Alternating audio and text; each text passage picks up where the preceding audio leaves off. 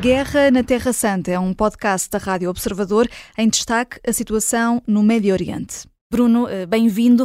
Depois do adiamento de um dia, cumpriu-se mesmo esta sexta-feira a libertação de alguns eh, reféns, eh, para já alguns tailandeses. Ficámos a saber que também um filipino, entretanto, estão no Egito sob a alçada da Cruz Vermelha Internacional. Os restantes são israelitas e já estão com o crescente vermelho. São 24 e não 25.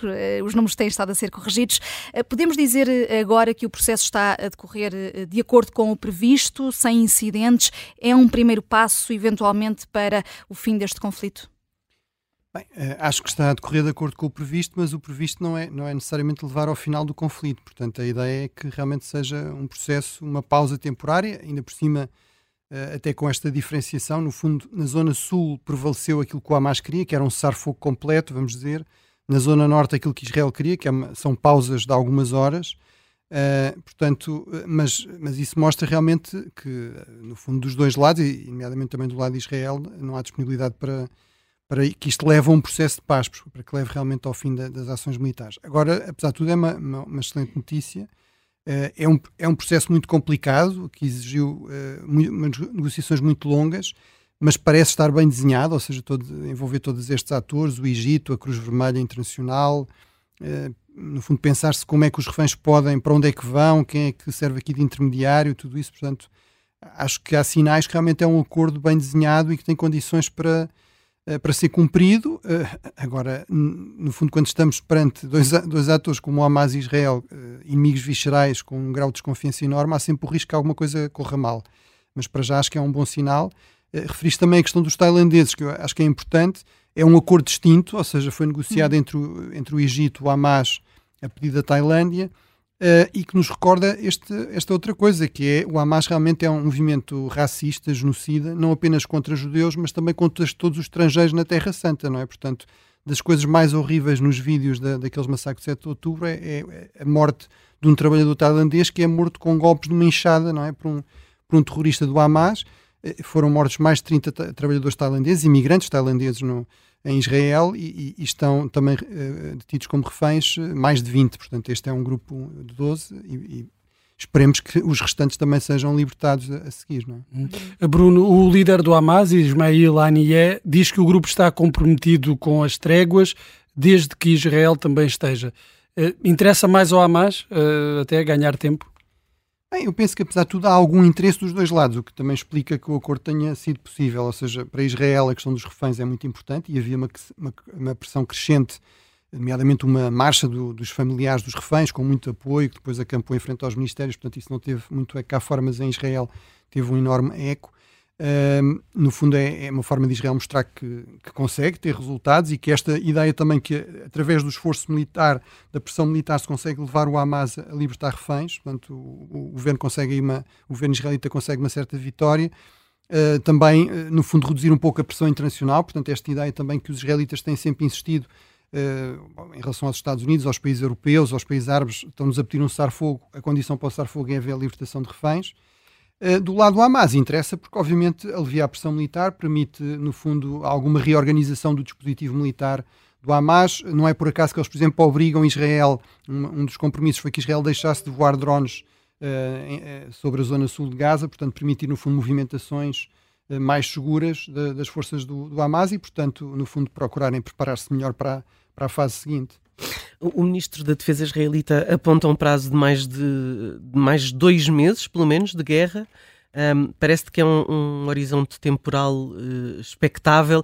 Até aqui falava-se que ia ser uma guerra uh, longa. Uh, três ou quatro meses já é uma guerra longa? Bem, eu acho que o grande problema de Israel, e não só de Israel, da região, do mundo, é que não há grande fim à vista do ponto. Se pensarmos numa, num, num fim político, numa paz, não é? Num compromisso durável. Uh, que será sempre muito complexo, já negociações muito complexas, mas não é garantido sequer que o processo possa ser iniciado a seguir uh, para se chegar realmente à tal solução dos dois Estados, uh, que parece a única viável para realmente se chegar a, a algum acordo de paz mais durável. portanto, Israel tem esta ideia de que sem eliminar, pelo menos, se não o Hamas, pelo menos o braço militar do Hamas, ou pelo menos sem reduzir muito a sua infraestrutura logística de apoio, os, os túneis, tudo isso, eh, não haverá condições mínimas de segurança em Israel. uh, e, portanto, isso será uma condição indispensável.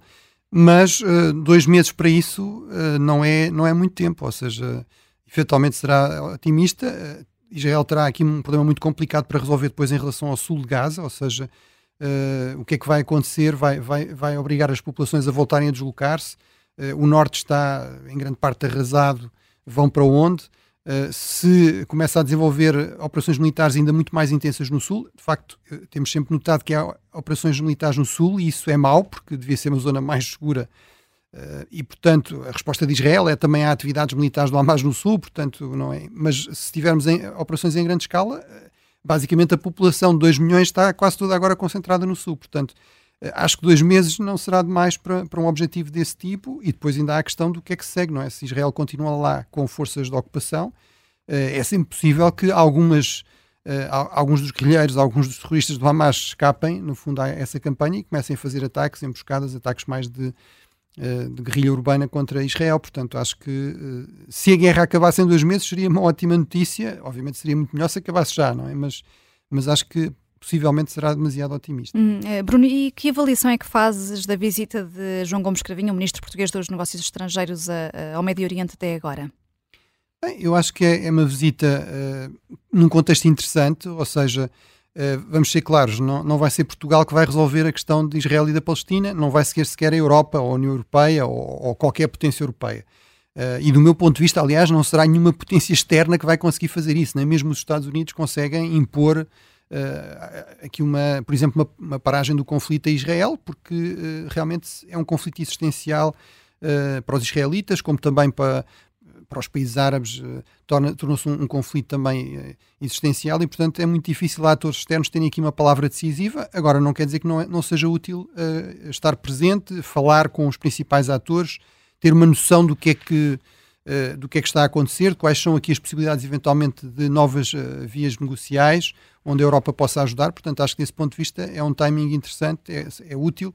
Uh, o, o, presidente, o presidente do governo espanhol, Sánchez, também está lá como, como presidente, digamos, do Conselho da União Europeia, portanto, mostra que realmente o timing é, é interessante.